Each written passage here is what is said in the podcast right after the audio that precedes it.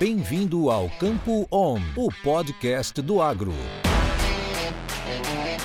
E aí, pessoal? Estamos aqui para falar sobre fixação biológica do nitrogênio.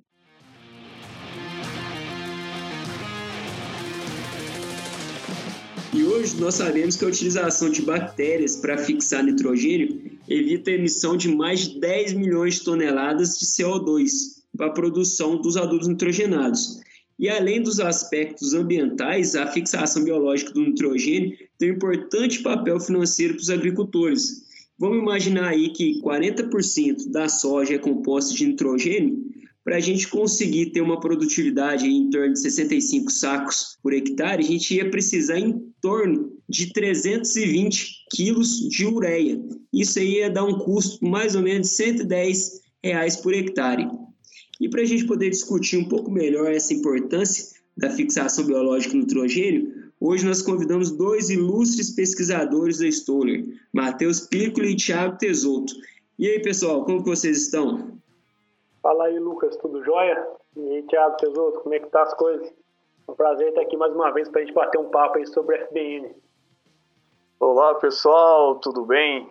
Aqui quem fala é Thiago Tesoto e é um prazer estar junto com o Lucas e com o Matheus falando desse importante processo que a gente tem disponível para a nossa agricultura.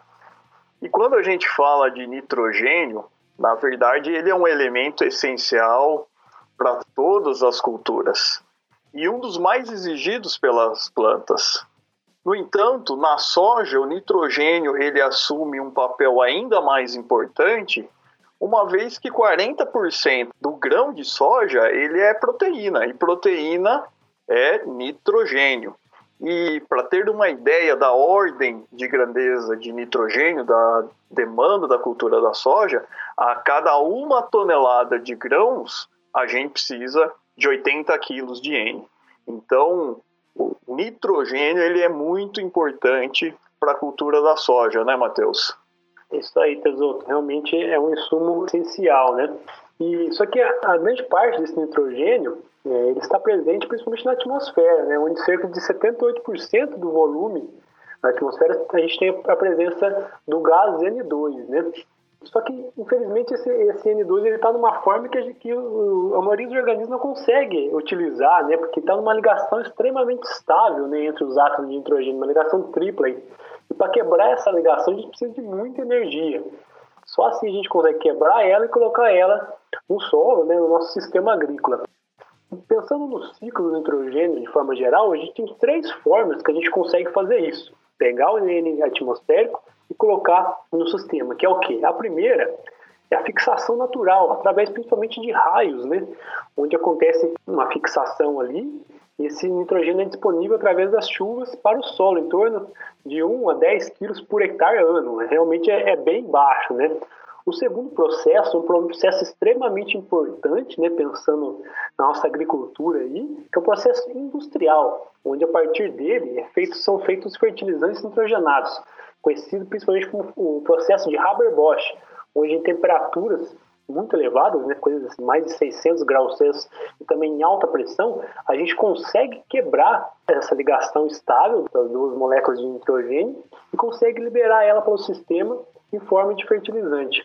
Porém, existe uma forma muito melhor de fazer isso, muito mais sustentável, né, pensando em condições ambientais e também rentável, que é o quê? A fixação biológica de nitrogênio. Que bacana, Matheus, essas três formas aí da gente ter a, o nitrogênio no solo. E agora, quem que é responsável pela fixação biológica do nitrogênio? Então, Lucas, essa fixação biológica, né, quem, quem faz isso são alguns micro-organismos né, do ambiente, conhecidos como é, organismos diazotróficos. Né? Então, eles têm, eles têm essa capacidade de pegar o N2 e colocar no sistema em formas assimiláveis. Né? No caso, são três principais classes né, que a gente vê, que são é, as cianobactérias, né, que são os organismos de vida livre, aí, os diazotróficos de vida livre, que, que conseguem fazer essa fixação outras conhecidas como associativas, como as ospirilo, né, que tem essa capacidade de pegar o nitrogênio da atmosfera e fixar também. E além disso, a mais conhecida e a mais eficiente de todas, que é o quê? Que é a simbiose entre bactérias do gene Rhizóbio ou Bradyrhizóbio, que fazem a simbiose com leguminosas, no caso o Rhizóbio com o feijoeiro comum, né? Então a gente tem a espécie Rhizóbio tropsi e também o Bradyrhizóbio, onde aqui a gente tem três principais espécies né, dentro desse gênero que fazem essa simbiose com a soja, que é o Bradyrhizóbio japônico, o Bradyrhizóbio elcane e o Bradyrhizóbio diazoficense. As três são extremamente eficientes e conseguem viabilizar essa adubação nitrogenada para a cultura da soja. Legal, legal, Matheus. Em relação à interação das bactérias com a planta aí, quais são os desafios para essa simbiose? Olha, Lucas, para a gente viabilizar e realmente maximizar essa simbiose aí, né, e uma fixação biológica de nitrogênio, a gente precisa de dois pontos aqui que eu enxergo que são cruciais. O primeiro de tudo é a gente ter um inoculante de qualidade. E quando eu falo inoculante de qualidade, é principalmente o que? A gente precisa de bactérias em quantidade adequada, mas um ponto muito importante e crucial aqui é o que? É uma, um inoculante que fornece bactérias de qualidade. Porque na hora da germinação, a gente tem um processo de inoculação, né, de pegar esses inoculantes e colocar na semente, até a, a plantar essa semente e a semente germinar, a bactéria está sofrendo estresse. Então, o que realmente vai chegar ali no momento da germinação, a gente chama de fator de sobrevivência, o que a gente colocou e o que a gente consegue retirar, que vai estar disponível ali para fazer a simbiose. Então, quanto maior esse fator de sobrevivência, menor vai ser essa simbiose. Isso a gente só consegue a partir de um inoculante com extrema qualidade, certo? Não só quantidade, mas sim qualidade. Outro ponto que eu destaco aqui que a gente precisa chamar bastante atenção é o que? Garantir um adequado processo de infecção para uma formação adequada de nódulos. Esse processo de infecção ele se inicia através de uma comunicação né, entre plantas e bactérias, onde a planta exuda algumas substâncias, né? E essas substâncias chegam a bactérias, essa bactéria também manda alguma, alguns sinais ali para a planta e começa essa comunicação. Elas começam a se aproximar, né? A gente chama isso de hemotaxia, começa uma colonização ali, principalmente ao redor dos pelos radiculares, e nisso acontece uma infecção. Acontece a fricção da bactéria, formando um cordão de infecção que chega até o córtex ali, né, o floema, o xilema. Então a gente tem uma ligação direta né, entre a planta e ali onde está formando o nódulo. Então a gente tem uma, um processo paralelo a isso, a gente tem, tem os primórdios nodulares, a né, formação do primórdio nodular junto à infecção e colonização das bactérias. E com o passar do tempo, a gente vai ter realmente um nódulo ativo, né, com bactérias fazendo essa fixação de hidrogênio.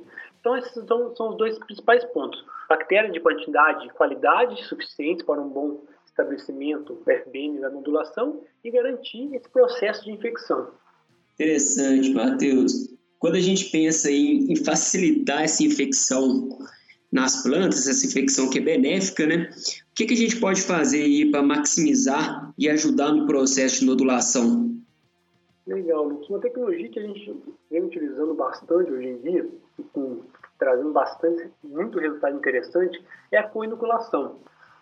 Mas o que é essa coinoculação? Né? É o processo em que a gente usa uma outra bactéria, que eu já até citei, né, que é o azospirilo, que é uma bactéria de azotrófica associativa, né, junto com o bradyrhizóbio no mesmo momento ali. E por que, que acontece o benefício de aumentar essa infecção? Porque o azospirilo tem a capacidade de aumentar algumas substâncias são promotoras de crescimento ali para a planta. Então, ela aumenta o sistema radicular da planta, principalmente pensando no, nos pelos radiculares, de forma mais precoce e também em quantidade superior se a gente não tivesse a presença ali do azospirilo, né? Dessa forma, esse processo da infecção pelo bradyrhizóbio com a planta de soja vai ser mais precoce, então a gente vai ter uma nodulação mais rápida e também maior quantidade. Com isso, a gente tem um efeito cascata ali né, de benefícios, né?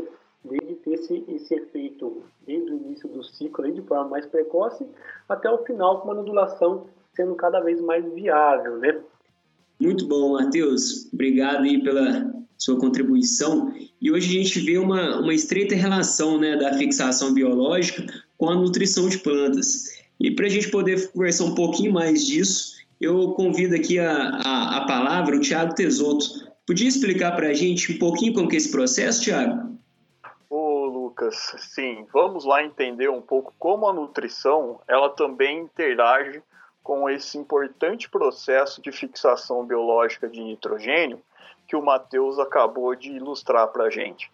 Como ele comentou, o processo de fixação biológica ele é baseado num tripé que vem da fornecimento da bactéria, então o inoculante, é, garantir que essa bactéria ela cause a infecção e a formação dos nódulos. E um terceiro ponto é que esses nódulos eles têm que estar ativos e efetivos no processo de assimilação desse nitrogênio. Então, quando a gente pensa em formação do nódulo e todas as estruturas que o nódulo precisa para que ele seja formado e esteja ativo, a gente olha para os nutrientes cálcio, o nutriente boro, que são muito relacionados à formação de paredes, à formação de estrutura. Lembrando que o nódulo é uma célula, uma estrutura modificada da raiz que contém o risóbio é, dentro dessa estrutura naquele aspecto nodular. Outros nutrientes como fósforo, enxofre, o ferro, eles também estão relacionados à ativação de processos de transferência de energia, de produção de energia. Assim como o níquel, por exemplo, na hidrogenase, na quebra do H2 pela produção do N2 no nódulo.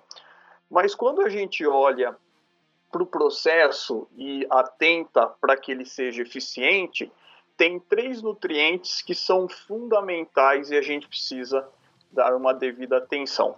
Primeiro é o elemento cobalto. Eu costumo falar que cobalto não é nutriente, no caso da soja e de outras culturas. Ele é um elemento benéfico, mas ele é essencial para o processo da fixação biológica de nitrogênio. E o cobalto ele vai participar lá da cobalamina, a vitamina B12, e ele regula a quantidade de oxigênio nesse nódulo, fazendo que, que esse, o oxigênio ele seja reduzido e eu tenho mais N2 ofertado para o processo. Uma vez que eu tenho uma quantidade de N2 que vai ser quebrado, eu preciso de uma enzima que faça esse processo, que é a nitrogenase. Então a nitrogenase pega o N2, quebra em fórmulas assimiláveis desse nitrogênio.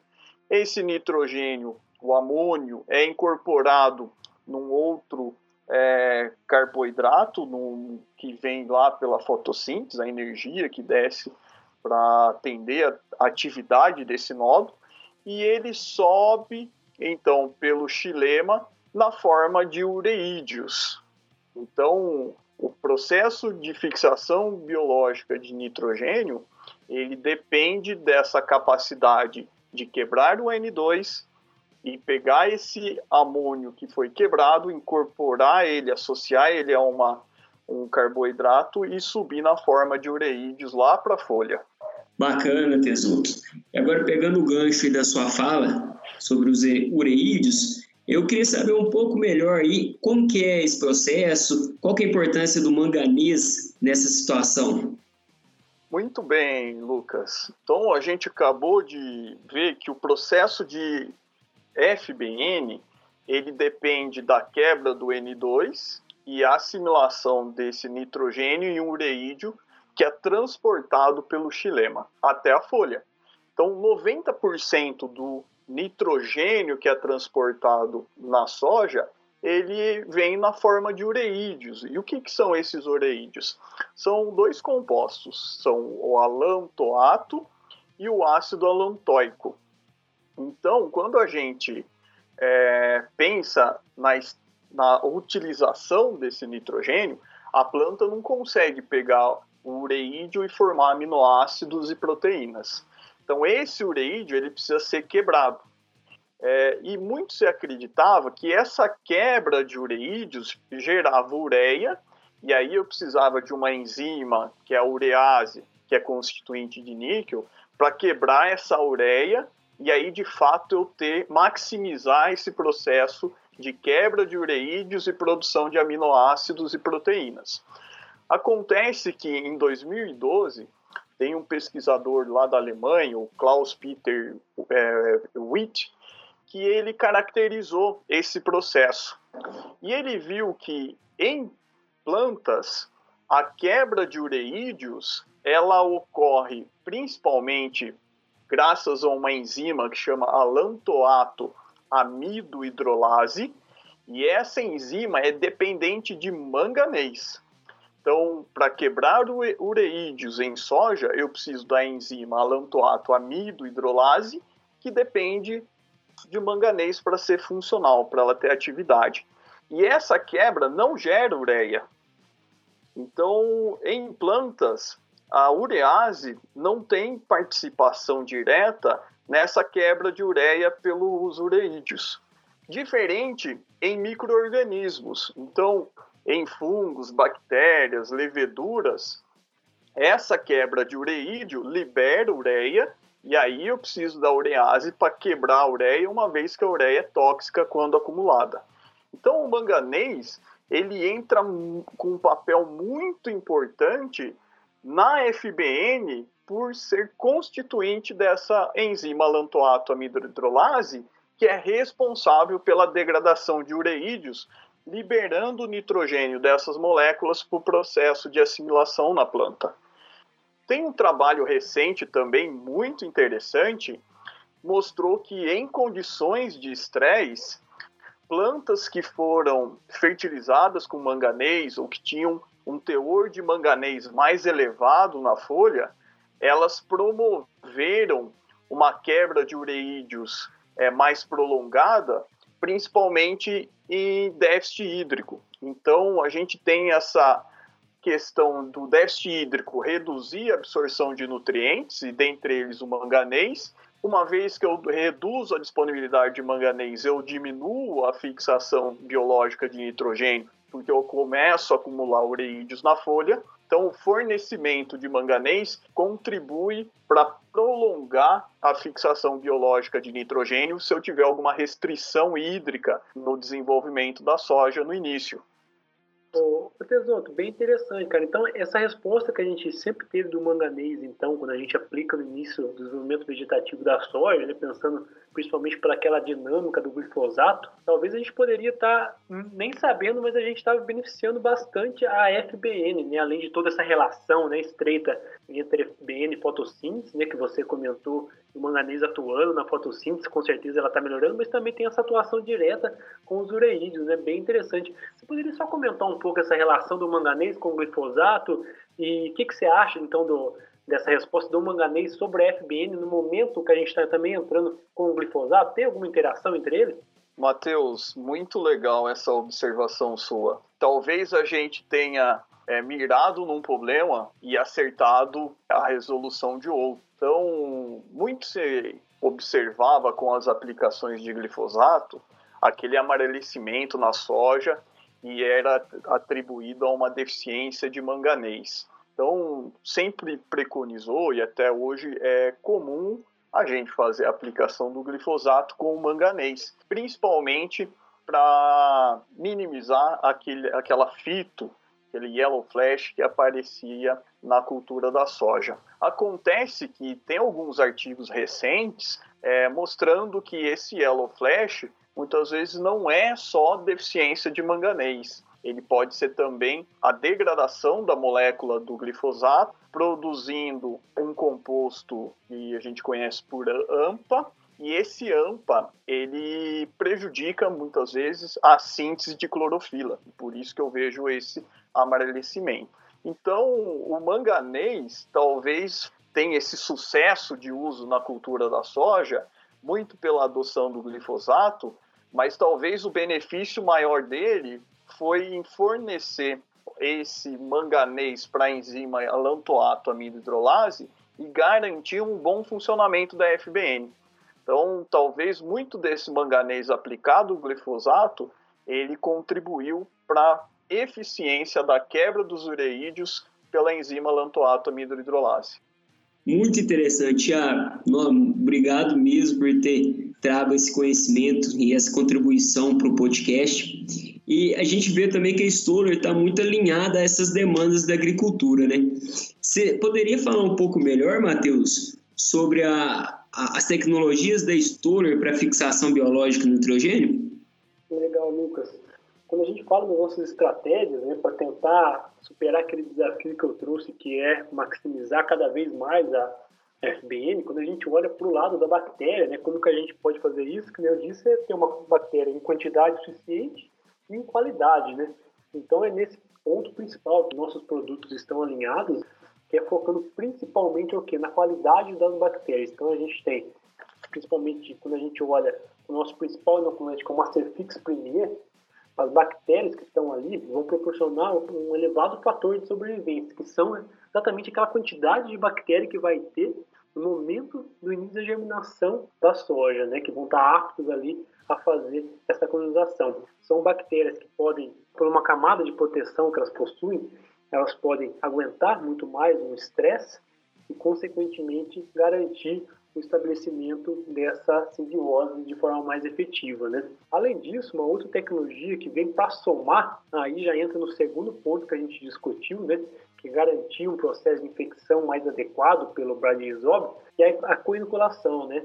No caso, a gente usa nosso inoculante à base de azospirilo brasilense, né, que é o Masterfix Gramínea, junto com o Masterfix L-Soja e o Masterfix Premier, a gente tem a conhecida coinoculação, onde a gente consegue propiciar uma maior infecção né, de Bradisóbio na cultura da soja. Bacana, Matheus. Bom saber desse trabalho em preocupação com a qualidade, em trazer eficiência para o campo. E já pegando esse gancho, Ô, ô Tiago, você poderia trazer para a gente o lado da nutrição de plantas que a Stoller trabalha? Boa, Lucas. Igual comentado com o Matheus, além do inoculante, a gente também precisa se preocupar com a planta de soja para que ela consiga maximizar esse processo de fixação biológica. E para isso, a gente tem que garantir o fornecimento do cobalto molibdênio, e aí tanto a linha como Premier, quanto a tecnologia Sign, como o Platinum, que são ferramentas que aportam cobalto e molibdênio 100% disponível para a cultura da soja, para garantir a formação e atividade dos nódulos, assim como outras tecnologias como o Starter Manganês Platinum, que garante quantidades de nutrientes, principalmente aí o manganês, para que esse processo de quebra de ureídio seja efetivo. Ainda com o aporte de reguladores, como o Stimulate, que permite maximizar o desenvolvimento radicular, então facilitando aí os pontos de ligação do inoculante, do risóbio no sistema radicular da soja, e também maximizar a fotossíntese, uma vez que a fotossíntese que é responsável por produzir esse açúcar que vai ser mandado lá para a raiz, o nódulo vai usar esse açúcar para fazer a atividade da fixação biológica de nitrogênio. Então veja que tem uma série de ferramentas e tecnologias que a gente tem disponível para maximizar esse processo de fixação de biológica de nitrogênio na cultura da soja. Exatamente, Thiago. Muito interessante a gente saber né, desse lado da Stoller, preocupação com a eficiência no campo. Mas enfim, pessoal, queria agradecer a participação de vocês por ter trago o conhecimento atual e efetivo né, para o homem do campo e dizer que em breve teremos outro podcast sobre esses assuntos. Desejo um abraço e até a próxima, pessoal. Isso é conhecimento. Isso é Stoller.